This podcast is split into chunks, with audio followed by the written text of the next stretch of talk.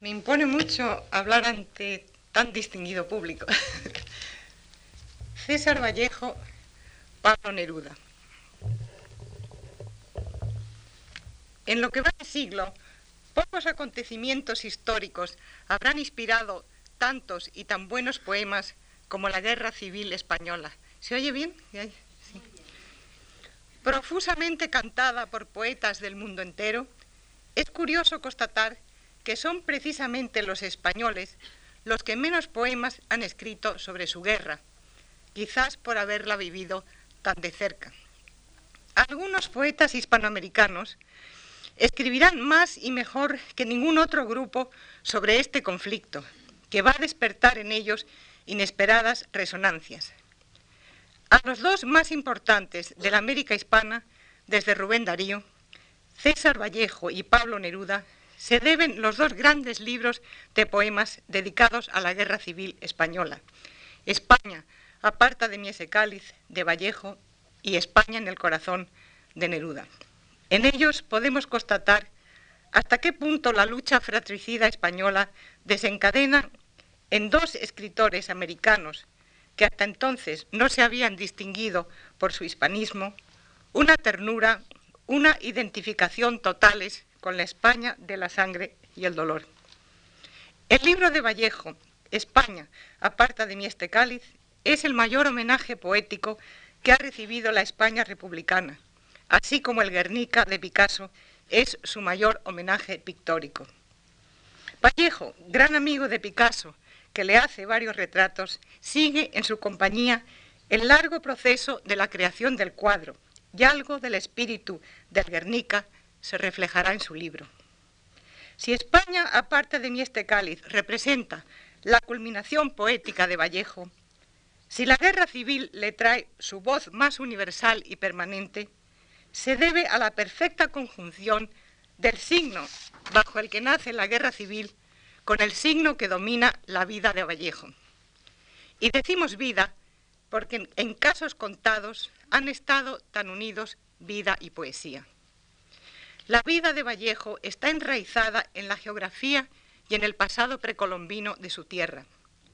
Nace en la alta meseta de los Andes, en Santiago de Chuco, cerca de Trujillo, una de las primeras ciudades fundadas por los conquistadores, y no lejos de Tajamarca, donde Pizarro hizo prisionero a Atahualpa. La población se componía de terratenientes criollos y trabajadores indios o mestizos. En cuanto a la alta meseta de los Andes, en que se cría Vallejo, sigamos las palabras de otro serrano del Perú, el novelista Ciro Alegría, que vivió en la hacienda de sus padres en la meseta andina y comenta un viaje de siete días a la ciudad de Trujillo. En el alma de quien cruce los Andes o viva allí, persistirá siempre la impresión que es como una herida del paisaje abrupto, hecho de elevadas mesetas donde apenas crecen pajonales amarillentos y de roquedades clamantes. Hay tristeza y sobre todo una angustia permanentemente callada. Los habitantes de este vasto drama geológico, casi todos ellos indios o mestizos de indio y español, son silenciosos y duros y se parecen a los Andes.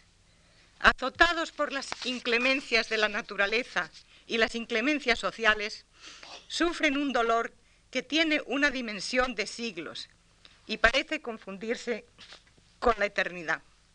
César Vallejo procedía de estos extraños lados del mundo y los llevaba en sí.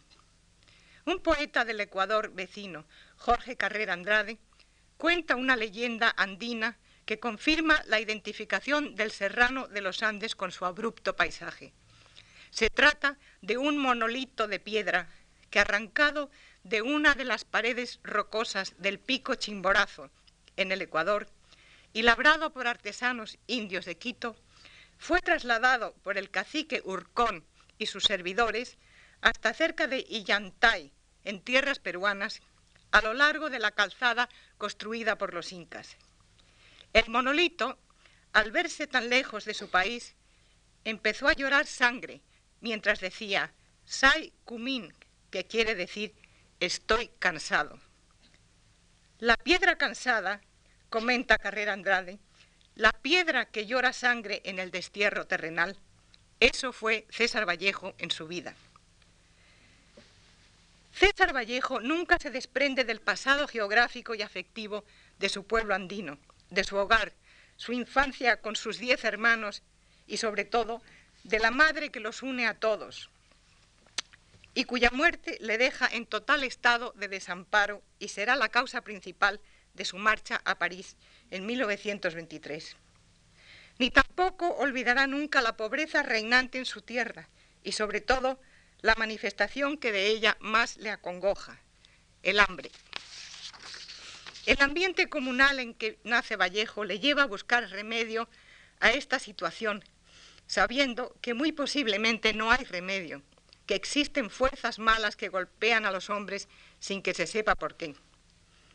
Esta es la situación que pinta en el poema La cena miserable, en que la larga espera alrededor de una mesa vacía solo nos trae la imagen del niño que a medianoche llora de hambre, desvelado, y la desesperación del poeta, bañado en llanto, que se pregunta, ¿hasta cuándo en este valle de lágrimas, a donde yo nunca dije que me trajeran?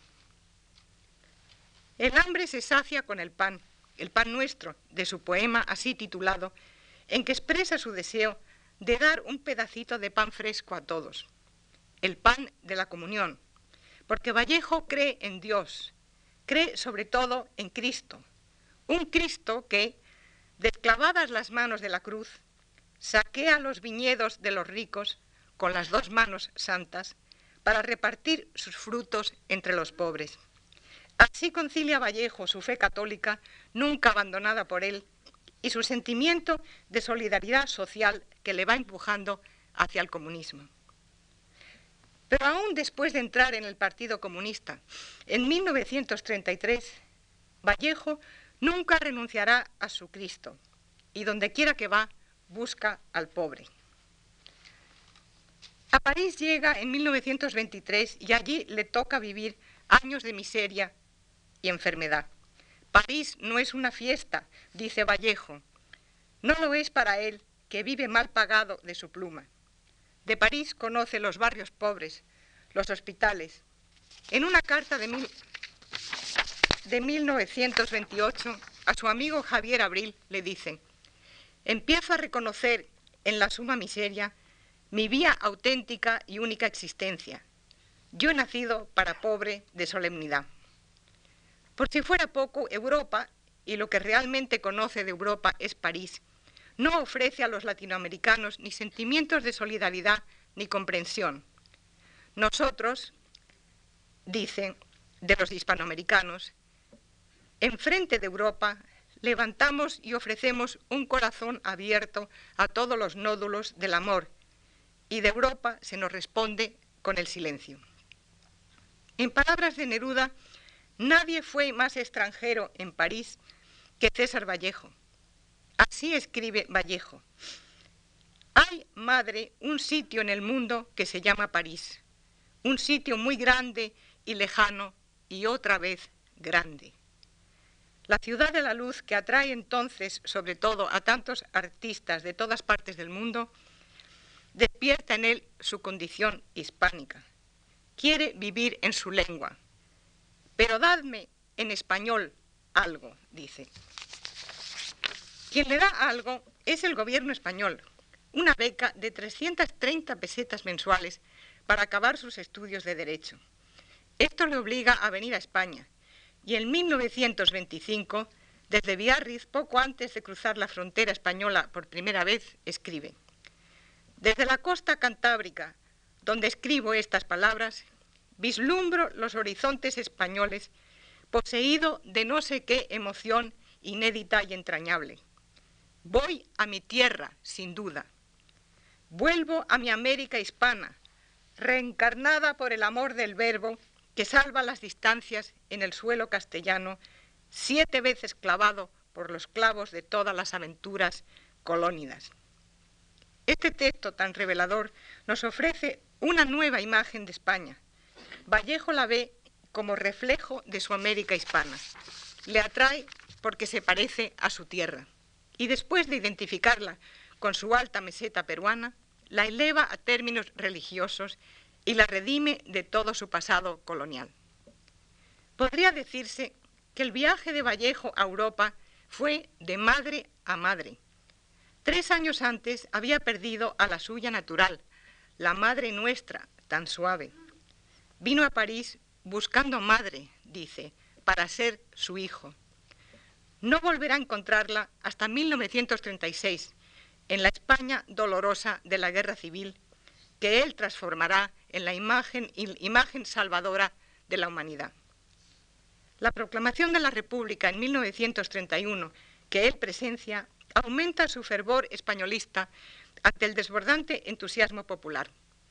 Él mismo figura entre los más exaltados manifestantes. España no es ya para Vallejo el país de los conquistadores, se ha convertido en el sueño de un mundo mejor. Vallejo ve al dolor como algo que prende en todas partes, que no perdona, y él se define a sí mismo como profesor de sollozo, técnico en gritos. Quien vive como Vallejo en estado de sufrimiento perpetuo, encontrará en la guerra civil española campo libre en que compadecerse del prójimo, padecer con él y para él redimirle y redimirse a través de su amor. Desde que empieza la guerra, emprende una actividad desenfrenada en favor de la República. Vuelve a la vida política que había abandonado, asiste a reuniones y asambleas, recogiendo dinero hasta por la calle. Y de noche, en la estación de Montparnasse, espera impaciente los partes de guerra de Madrid. En diciembre de 1936 Obtuvo permiso para pasar dos semanas en Barcelona y Madrid. Volvió a París completamente absorto en la causa leal. En 1937 participó en la fundación del Comité Iberoamericano para la Defensa de la República Española y su boletín Nuestra España. En julio de 1937 volvió a España para asistir al segundo Congreso Internacional de Escritores. Participó con un discurso elocuente en el cual explicó la rapidez con que las masas del Perú y del mundo se han dado cuenta de lo que significa la guerra. Visitó el frente y al volver a París, tras un largo silencio poético, escribió los 15 poemas de España, aparta de mi este cáliz, de un tirón. Libro este que nadie vio hasta después de su muerte. Lo escribió en secreto, fuera de su casa. Cada poema de este libro se inspira directamente en un episodio de la guerra presenciada por él en el año 1937. Empiezan como partes de guerra, que en los títulos o en los primeros versos nos sitúan en un lugar específico, en una acción. Luego, retrocediendo en Talavera, en Madrid, en Bilbao, en Santander, los cementerios fueron bombardeados. O Invierno en la batalla de Guernica. Al situar el lugar y circunstancia del episodio que escoge por tema, Vallejo nos hace ver la guerra desde su misma perspectiva. Mas desde aquí, más tarde, desde el punto de vista de esta tierra, se ve la gran batalla de Guernica. Ya dentro del poema de Vallejo se describe a los héroes de esta guerra, que son los combatientes, los milicianos, los hombres del pueblo, el analfabeto, el campesino, el obrero. Pero estos héroes no avanzan, no ganan batallas. En España, Vallejo no ha visto victorias republicanas, sino retiradas. Luego, retrocediendo en Talavera, en grupos de a uno, armados de hambre, en masas de a uno, armados de pecho hasta la frente, retroceder aún. En el frente lo que ve Vallejo es morir a los suyos, a los que van camino de ser vencidos, porque en España matan, otros matan. Y en su impotencia, queriendo al menos prolongar sus vidas, Vallejo les dedica elegías, evoca sus personas y humildes oficios. Vemos al campesino de Extremadura que sigue arando en nuestros pechos, a Pedro Rojas, el ferroviario, vemos a Ramón Collar, Ramonete, el labrador, cuya mujer y suegro se sientan en la cama del muerto a rezar por él, y muchos más. En esta guerra vista por Vallejo no encontramos descripciones de batallas. ni menos de luchas cuerpo a cuerpo, ni siquiera hay enemigos. Solo impersonal el bombardeo, Durango, Guernica, Santander, Madrid, Bilbao, Málaga. Cuando llegamos a conocer a los héroes de Vallejo, han muerto ya, hombres llenos de vida que dieron la suya por la causa común, que es también la del poeta. En la Guerra Civil Española, la disponibilidad al sacrificio es algo que Vallejo ve como particularmente precioso. Y son muchas las víctimas. La muerte sobreviene con alarmante celeridad. El poeta, para quien los voluntarios del pueblo son sus hermanos, se acongoja con ellos y por ellos. Llora cuando le sorprende la muerte en medio de su vida cotidiana plena de hombres sencillos. Lo han matado, obligándole a morir. Lo han matado, dice de Pedro Rojas, repitiéndose las palabras obsesivamente como para resignarse al hecho consumado parece buscar el tránsito de la vida a la muerte. Herido mortalmente de vida, dice de Ernesto Zúñiga, y habla de cadáveres muertos, como si pudieran estar vivos, o despliega toda la sangre derramada como prueba final. Onzas de sangre, metros de sangre, líquidos de sangre, sangre a caballo, a pie, sangre de cuatro en cuatro, sangre de agua y sangre muerta de la sangre viva. La muerte siempre ha acompañado a César Vallejo.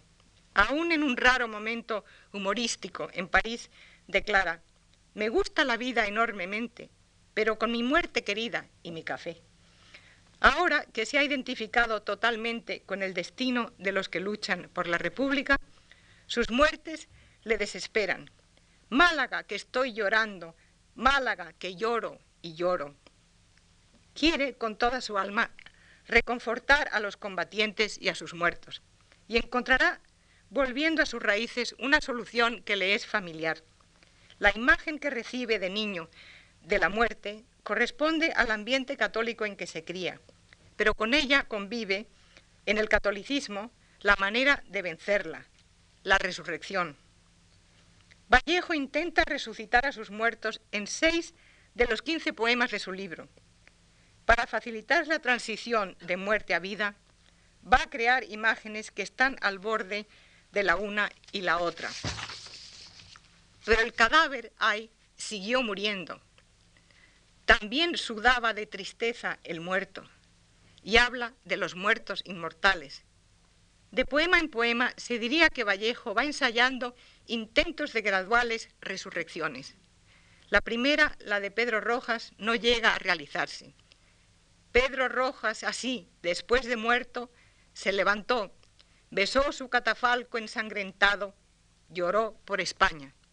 Y el verso final dice, su cadáver estaba lleno de mundo, pero vuelve a ser cadáver al fin. En el responso a un héroe de la República, quien da signos de vida es el libro que llevaba el héroe. Un libro retoñaba en su cadáver. Y en el poema 11, el cadáver vuelve un instante a la vida, cuando la gente le grita su amor. Casi vivió en secreto un instante. El poema 12 nos da la resurrección completa. Apoyándose en el poema anterior, las gentes gritan al combatiente, no mueras, te amo tanto. Pero el cadáver sigue muriendo hasta que le rodean y suplican todos los hombres de la tierra.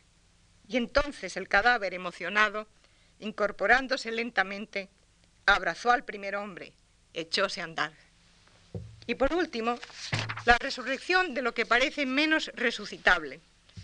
En el redoble fúnebre a los escombros de Durango, en que el feroz bombardeo reduce a polvo la ciudad, dejándolo en el aire durante muchos días, Vallejo describe ese polvo, que es sudario del pueblo con ritmo repetitivo de tambor, con palabras de oración. Padre polvo en que acaban los justos, Dios te salve y devuelva a la tierra. Padre polvo, sudario del pueblo, Dios te salve de mal para siempre. Padre polvo español, Padre nuestro. Y con una emoción religiosa sostenida, Vallejo identifica al polvo al final, al ponerlo en manos de Dios con la resurrección, Dios le dará alas, como polvo mártir que es, le dejará llegar al cielo. Si Vallejo acepta la resurrección como única vía de esperanza, es porque ofrece un paralelo con la utopía comunista. En otras palabras, la ascensión es al mundo católico lo que la utopía al mundo comunista. Una y otra nos reconfortan con la esperanza de un mundo mejor orientado hacia el futuro. El primer poema de este libro, el himno a los voluntarios de la República, predice un hermoso futuro a todos los que luchan por ella en el tono profético de la Biblia. Estaba escrito que vosotros haríais la luz entornando con la muerte vuestros ojos, que a la caída cruel de vuestras bocas vendrá en siete bandejas la abundancia, todo en el mundo será de oro súbito. Se amarán los hombres en este mundo, comerán, beberán, descansarán, Hablarán los mudos, los tullidos andarán, verán los ciegos, oirán los sordos. Solo la muerte morirá. Y en esta tierra de promisión, la hormiga traerá pedacitos de pan al elefante encadenado. Junto con la utopía aparecen imágenes apocalípticas del juicio final.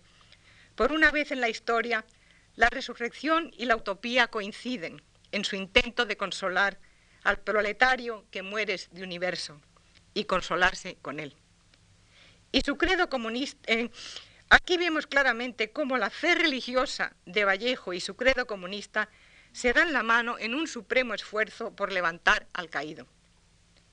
Para el Vallejo comunista, en el campo de batalla de la Guerra Civil Española, se está decidiendo el destino del mundo. Por eso canta con los combatientes españoles a los extranjeros pero en ningún momento olvida que la guerra tiene lugar en España y entre españoles. Y además se está haciendo a la española, con la gana, dice, españolísima de amar, aunque sea traición, a tu enemigo. Ante ella el mundo exclama, cosas de españoles. Y es verdad. Y para probarlo hace desfilar ante nuestros ojos asombrados a nuestros grandes clásicos, Calderón, Cervantes, Goya, Quevedo. Ese abuelo instantáneo de los dinamiteros es Quevedo. Cajal, Santa Teresa. Entre ellos van también dos héroes de la guerra civil, Col y Lina Odena. Lina Odena fue una miliciana comunista que murió en el frente del sur. Antonio Col fue el primero en destruir, él solo, tanques italianos con granadas de fabricación casera. Lina Odena aparece enfrascada en una discusión con Santa Teresa. Se diría que Vallejo se apoya en estas figuras para establecer un hilo emocional entre el siglo de oro y el siglo XX español, sin duda para darle más solidez y raíces a la guerra civil actual.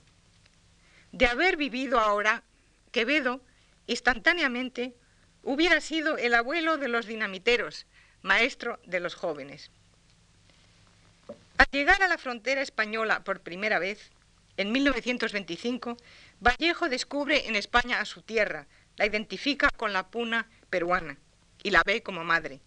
Ahora, con la guerra civil, con la guerra civil, España adquiere a sus ojos una dignidad nueva. Tiene una familia ilustre en el siglo de oro y hay relación de continuidad entre este siglo y el presente, puesto que los combatientes que mueren con su sacrificio, harán que el mundo sea de oro súbito. Es decir, que Vallejo, que había recibido una beca del gobierno español y solo iba a España con el propósito de cobrarla, ha cambiado totalmente, porque el advenimiento de la guerra le hace ver a España como una nueva patria y una nueva madre. Pero madre y patria cada vez están más en peligro. El poema antepenúltimo del libro, que lleva su título, España, aparta de mí este cáliz, dirigido a los niños del mundo, le susurra el temor por la madre España, con su vientre a cuestas. Les pide que bajen la voz y hasta el aliento, no sea que caiga España. Lo dice con temor, esperando el mismo que no caiga, pero casi sin esperanzas ya. Si cae España, es un decir, si cae, este tiernísimo poema nos va haciendo sentir la gravedad creciente de la madre, que está sin saber qué hacer, y está en su mano la calavera hablando y habla y habla, la calavera aquella de la trenza, la calavera aquella de la vida. ¿Es ya la madre la calavera? El cáliz que no quiere para sí Vallejo es ese, es la derrota de la República, que ha venido presintiendo desde que visita el frente en 1937. Y ahora que llega, quisiera encontrar algún consuelo en los niños, que son la vida nueva, y también infundirles alguna esperanza. Si la madre España cae, dije, es un decir, salid, niños del mundo, id a buscarla. A lo largo del Calvario, que es para Vallejo la guerra civil española, está presente la figura de la muerte. Vallejo no es pacifista. Abundan en su libro las exhortaciones a matar. A Ramón Collar le dice, Salud, hombre de Dios, mata y escribe. A los voluntarios, matad a la muerte. Y sin embargo, él mismo no puede matar. Su espíritu cristiano se lo impide. Pero quiere participar en la guerra con toda su alma por eso escoge para sí el peso de la cruz, del dolor que trae la guerra y su lucha con la muerte a la que intenta arrebatar cadáveres. Pero según van cayendo más y más hombres y ciudades, Vallejo va perdiendo terreno. Málaga sin defensa, donde nació mi muerte dando pasos y murió de pasión mi nacimiento, dice al final del libro y de la guerra. Horrísima es la guerra, dice, y horrísimo es el gigantesco personaje que ocupa todo el poema 5, imagen española de la muerte. Es la muerte que pasa por Irún con sus pasos de acordeón, su palabrota, la muerte que le viene buscando a él, que tiene tres rodillas y aunque parezca un hombre, no es siquiera un ser. A principios de 1938 empeoró la situación de la República. El 13 de marzo, Vallejo cae enfermo. No se puede precisar el mal que le aqueja. Transportado a una clínica, va empeorando de día en día. Poco antes de morir, dice, cualquiera que sea la causa que tenga que defender ante Dios, más allá de la muerte, tengo un defensor, Dios. Un Dios comprensivo que necesita del hombre, un Dios unamoniano. Va siguiendo en el mapa la guerra, la batalla de Teruel lo devora. Quisiera detener él solo desde su cama al ejército republicano que se retira. El 14 de abril Vallejo entra en agonía. Al día siguiente, Viernes Santo, las tropas de Franco llegan al Mediterráneo al tomar Vinaroz. Y ese mismo 15 de abril de 1938 muere Vallejo. Sus últimas palabras fueron, me voy a España, me voy a España. Las fechas con que coincide su agonía y su muerte, el hecho de que los médicos no pudieran determinar la causa de su muerte, son juzgados por sus amigos como sobrenaturales. En particular, su amigo el poeta Juan Larrea llega al convencimiento de que Vallejo había muerto de España. Una España que para él representaba sobre todo la dignificación del hombre y de todas las cosas de la tierra. En ella se muere para que el individuo sea un hombre, para que lo sea todo el mundo, los animales, el caballo, el reptil, el buitre, la mosca y el mismo cielo, todo un hombrecito. En España, aparte de mi este cáliz, la identificación, la comunión con la España vencida es total y su autor no tiene ojos más que para la lucha y su desenlace. Empieza esperanzado, ganando en español toda la tierra, y al final dirá, el mundo está español hasta la muerte. Es asombroso pensar que para un poeta peruano, España, el país que él veía sin benevolencia, al encontrarse amenazado, se convierte para él en la madre España, siendo la madre lo más querido y sagrado para Vallejo. En todo caso, no cabe duda alguna de que su libro España, aparte de mí este cáliz, es el canto de amor a España y a los españoles más apasionado que se haya dado nunca en la historia de la poesía hispana.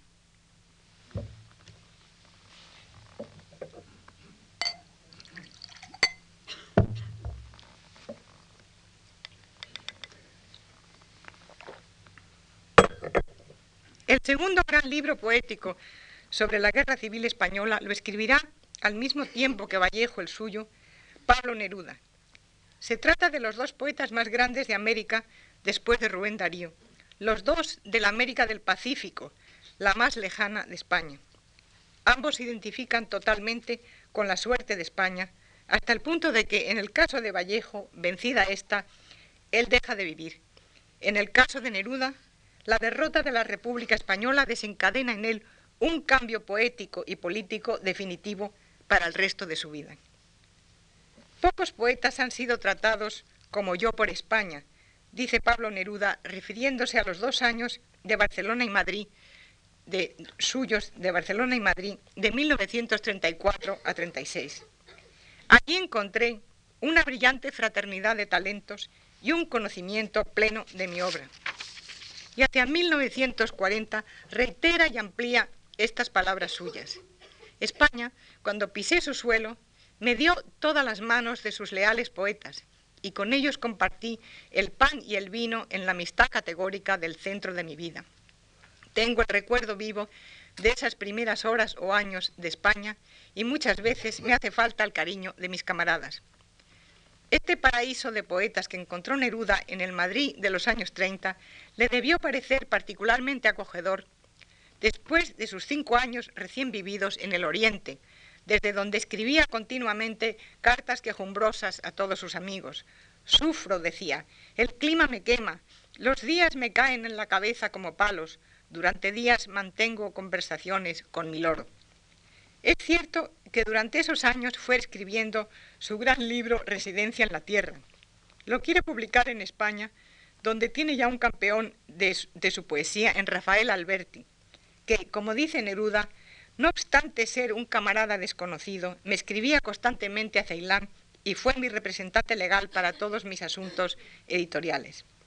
Alberti poseía un ejemplar de residencia en la tierra y se le había confiado la misión de publicarlo en España. Intenta hacerlo una y otra vez, pero sin éxito. Sin embargo, no ceja en su empeño. A través de gestiones de su amigo Pedro Salinas, la revista de Occidente, tras algún forcejeo, publica tres de sus cuatro poemas. Además, Alberti se dedica a hacer lecturas privadas en casa de sus amigos de residencia en la tierra, refiriéndose a este libro como a una obra fundamental de la poesía en lengua española de todos los tiempos. Antes de llegar a España, Neruda ya contaba con un amigo español y poeta, Federico García Lorca, a quien había conocido en Buenos Aires en 1933 donde este último había ido a estrenar Bodas de Sangre. Simpatizaron inmediatamente. Al llegar a Barcelona por primera vez en 1934, Neruda se encuentra a Lorca en la estación esperándole con un ramo de flores. Y en este mismo año, Neruda leerá sus poemas presentados por Lorca ante los alumnos de literatura de la Universidad de Madrid. Lorca lo presenta como poeta americano, y describe el tono descarado del gran idioma español de los americanos. Poesía que no tiene vergüenza de romper moldes, que no teme al ridículo y que se pone a llorar de pronto en medio de la calle. Este tono, el del Neruda de entonces, constituye para España una gran novedad poética. En el mismo año, la revista Cruz y Raya publica dos traducciones suyas de Blake, Las visiones de las hijas de Albión y El viajero mental. Al año siguiente Neruda se traslada a Madrid. Se ve a diario con poetas y artistas amigos en cafés, en su casa y en casa de amigos. Aquel Madrid, exclama. A lo largo de su vida recordará su casa de Madrid, llena de geranios y a los amigos allí reunidos. Lorca, Alberti, Altolaguirre, Cernuda, Alisandre y tantos más. Y por encima de todas, recordará su amistad con Miguel Hernández, a quien quiere como a un hijo. Los poetas españoles hacen una publicación especial de los tres cantos materiales de residencia en la tierra. Al frente de ella va el siguiente manifiesto.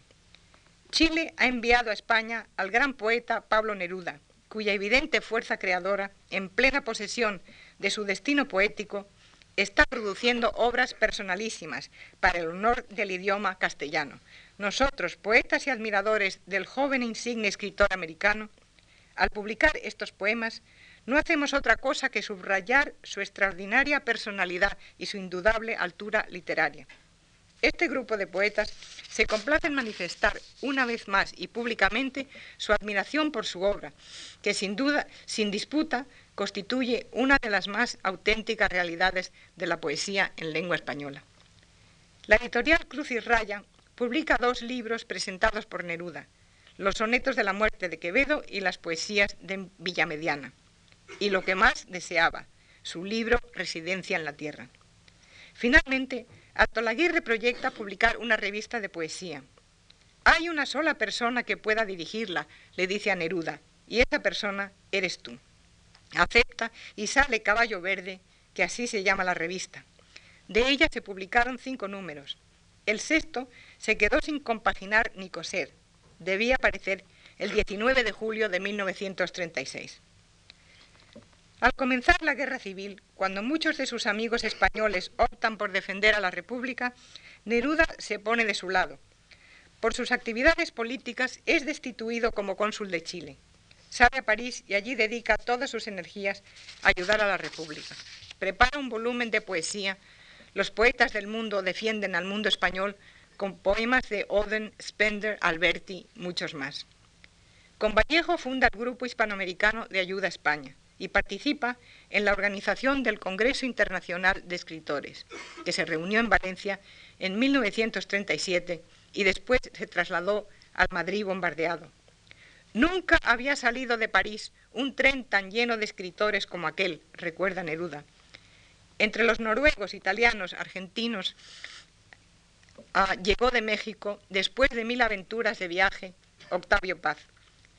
En el tren que les lleva a España coinciden Vallejo, Huidobro, Malgó, muchísimos más. En 1939, cuando Neruda ya ha vuelto a Chile, sobreviene la derrota de la República. El gobierno del Frente Popular chileno envía a Neruda a Francia con el título de cónsul encargado de la inmigración española. Dos poetas, Alfonso Reyes en México y Pablo Neruda en Chile, se ponen al frente de la organización del Gran Traslado dos años antes, cuando Neruda volvió a Madrid con el Congreso de Escritores, se encontró su casa desmantelada. Aquella casa de amigos reunidos en puras noches nerudianas estaba llena de escombros y paredes derrumbadas. Me pareció vacía España, dice Neruda. Quizás para llenar ese vacío escribe su libro España en el corazón. Hasta ahora había sido un poeta ensimismado, cuyo mundo íntimo cerrado a todo problema social, se revela claramente en una carta a su amigo Héctor Eandi, 1929, en que le dice, los problemas de la cultura y sociedad no me seducen, no son humanos. A mí me gustan los grandes vinos, el amor, los sufrimientos y los libros como consuelo a la soledad. El cambio de Neruda es al principio gradual. Escribiendo al mismo amigo en 1933, declara que en realidad, políticamente, no se puede ser ahora sino comunista o anticomunista. Pero a él, que ha sido anarquista, todavía le queda esa desconfianza del anarquista hacia las formas del Estado. Sin duda, la convivencia con los amigos españoles intelectuales pesa mucho en su cambio de actitud, sobre todo al empezar la guerra. Profunda influencia tuvo sobre mis ideas políticas la valiente actitud de Rafael Alberti, que ya era un poeta popular y revolucionario, dice Neruda. Y sucede entonces lo que se ha llamado la conversión de nuestro poeta, el gran cambio. El mismo Neruda explica su conversión en el poema Reunión bajo las nuevas banderas. Yo de los hombres tengo la misma mano herida, dice. Y al final del poema podrá revelarnos lo siguiente. Mirad este rostro recién salido de la sal terrible, este rostro que os saluda, sonrientes. Ahora su poesía se hace clara, o al menos mucho más clara. El escribir en español le da una gran ventaja, porque, como ha mostrado muy bien Alberti, existe desde tiempo inmemorial, dentro del pueblo español, una tradición oral de coplas de protesta. No sería nada fácil para Neruda el hacer inteligible para el pueblo su poesía. Pero en España en el corazón, podemos comprobar el esfuerzo que en este sentido hace el poeta. Primero, en las indicaciones a manera de subtítulos que en este libro aclaran el significado. Desde el primer poema aparecen estos subtítulos. Invocación, bombardeo, maldición, España pobre por culpa de los ricos, la tradición, etc. Y hace muy bien Neruda en ponerlos, porque apreciamos la fuerza creadora de Neruda, que hace crecer ante, nuestros ojos un monstruo de su fantasía, cuando leemos un poema del cual son los, son los versos siguientes. Chorreando pus y peste se paseaba, con una cola en bruma fantasmal y fantástica, vestida de asma y huecos, de levitones sangrientos, y su rostro, de ojos profundos y detenidos, eran verdes babosas comiendo tumba. Pero sin su precavido subtítulo, La tradición, difícilmente hubiéramos adivinado de qué se trataba. En cambio, en el titulado explico muchas cosas, hace precisamente eso. Habla con ternura de su Madrid, su casa, sus amigos. Os voy a contar todo lo que me pasa. Yo vivía en un barrio de Madrid, con campanas, con relojes, con árboles. Desde allí se veía el rostro seco de Castilla como un tambor de cuero. Mi casa era llamada la Casa de las Flores, porque por todas partes estallaban geranios. Tras una descripción un poco más nerudesca, pero descifrable, del barrio de Argüelles, su barrio, sigue el feroz bombardeo y por la calle la sangre de los niños. Al final de este poema, Neruda da la explicación de su cambio temático y estilístico. Preguntaréis por qué su poesía no nos habla del sueño, de las hojas, de los grandes volcanes de su tierra natal. Y ahora la explicación. Venid a ver la sangre por las calles. España en el corazón es el primer libro político de Neruda. En él y con él, el poeta se está haciendo una lengua más clara. Pero como es natural en un poeta hecho y derecho, de pronto le vuelven sus imágenes acostumbradas de desintegración caótica e incoherente, que le vendrán como anillo al dedo cuando se trata de describir los efectos destructores de la guerra, los bombardeos, las batallas perdidas. Aquí Neruda está en su elemento y escribe en esta vena el hermoso canto sobre unas ruinas, en que, felizmente apoyado en la famosa canción de Rodrigo Caro a las ruinas de Itálica, repite la oposición ayer, hoy, sin imitar su solemnidad, y deja correr su pensamiento sobre la destrucción desoladora en movimientos que van del crear al deshacer. Esto que fue creado y dominado, esto que fue humedecido, usado, visto, yace, pobre pañuelo, entre las olas de tierra y negro azufre. En esta elegía describe los escombros que le rodean, utensilios, telas nocturnas, espuma sucia, vestidos, mejillas, vidrios, lona, todo por una rueda vuelto al polvo. Se siente aquí el patetismo de aquello que había llegado a ser y ahora yace todo deshecho, y nos hace asistir a la muerte de los que antes vivían. Ved cómo se ha podrido la guitarra en la boca de la fragante novia, ved cómo las palabras que tanto construyeron ahora son exterminio. Y llega el tristísimo final. Mirad sobre la cal y entre el mármol deshecho la huella ya con musgo del sollozo. Algo parecido observamos en el paisaje después de una batalla. Mordido espacio, tropa restregada contra los cereales, herraduras rotas, heladas entre escarcha y piedras, áspera luna. Termina el poeta haciendo votos de captar en su verso toda la destrucción para que no haya olvido. Y en el poema Madrid, 1937, presenta el nuevo estado de cosas. No hay en esta ciudad en donde está lo que amo, no hay pan ni luz. Un cristal frío cae sobre secos geranios. De noche, sueños negros abiertos por obuses como sangrientos bueyes. Y de repente, una enumeración de los males que aquejan a su ciudad. Ciudad de luto, socavada, herida, rota, golpeada, agujereada, llena de sangre y vidrios rotos, ciudad sin noche, toda noche y silencio. Enumeración perfectamente comprensible que acaba para volver el poema al tono triste pero sereno inicial.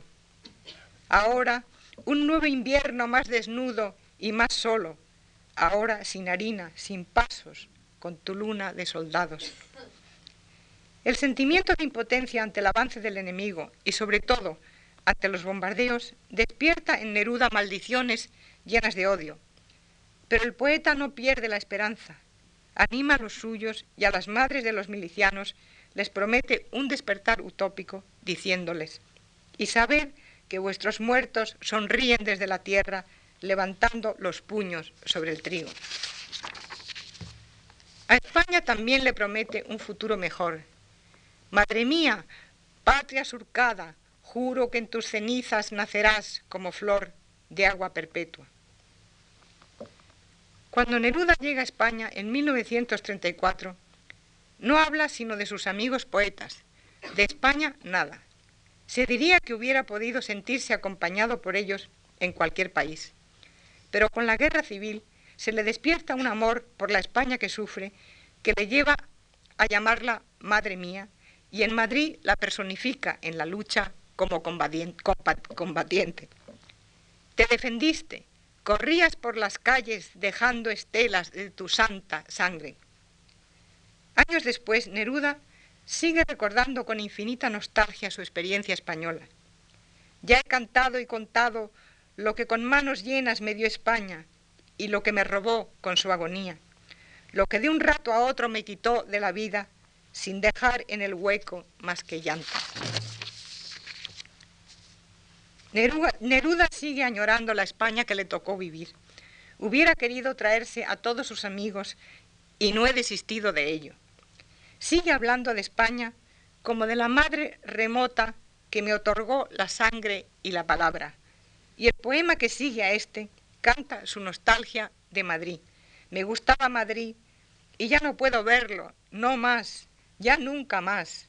Amarga es la desesperada certidumbre como de haberse muerto uno también al tiempo que morían los míos. Pero a medida que Neruda se va interesando más y más en el pasado colonial de América, la imagen primera de España se le va borrando y hasta va cambiando de significado, hasta el punto de que en los cantos ceremoniales la América recién descubierta hereda los atributos de la víctima antes asociados con España. Ahora aparece América descubierta y violada, abandonada bajo la colérica nieve, y entonces exclama, ¡Oh, terribles Españas! La imagen de España en la poesía de Neruda empieza ahora a vacilar. Unas veces es dura, otras veces tiene la piel hirsuta y pedregosa de la llanura, el rostro arrugado y lunario. Y es al mismo tiempo, o quizás no deja nunca de ser, España de mis dolores, mi materna España. Y en un inesperado poema es Granada roja y dura, topacio negro, España, amor mío, cadera y esqueleto del mundo. Y a continuación confiesa el motivo por el cual no debe recordarla. Si yo te recordara, el corazón se me desangraría y necesito sangre para reconquistar tus hermosuras. Él se debe a una misión política que le impide el desgaste sentimental. Como está cada vez más volcado hacia la América precolombina, en su libro Canto General, España, la España de la conquista, sale bastante mal parada. España, en la obra de Neruda, pasa por diferentes avatares, pero en su primera imagen luminosa está siempre presente en él, su primera imagen luminosa está siempre presente en él, y resurge a intervalos. También resurge el recuerdo de sus amigos españoles, sobre todo el de Miguel Hernández, a quien llama Miguel de España. No es posible dejar de hablar de la relación de Neruda con los grandes poetas de nuestra lengua. Primero, Rubén Darío, un gran elefante sonoro que rompió todos los cristales de una época del idioma español. del siglo de oro español le atraen algunos poetas, que son, dice, los únicos ríos de España. Calderón, los Argensolas, Góngora y Quevedo. Quevedo, con sus aguas verdes y profundas de espuma negra. En un ensayo titulado Viaje al corazón de Quevedo, lo declara el más grande de los poetas espirituales de todos los tiempos. Él le enseña, a través de la grave osamenta de su espectro, lo que es la muerte física. Ha sido para mí, declara, no una lectura, sino una experiencia viva. Y en sus páginas sobre Quevedo vuelve a recordar a España. España debió ser mi punto de partida, dice. Cuando pisé España, cuando puse los pies en las piedras polvorientas de sus pueblos dispersos, cuando me cayó en la frente y en el alma la sangre de sus heridas, me di cuenta de una parte original de mi existencia, de una base roquera donde estaba temblando aún la cuna de mi sangre. Pablo Neruda, el hijo chileno de España, vierte en estas palabras de recién nacido todo su amor por ella.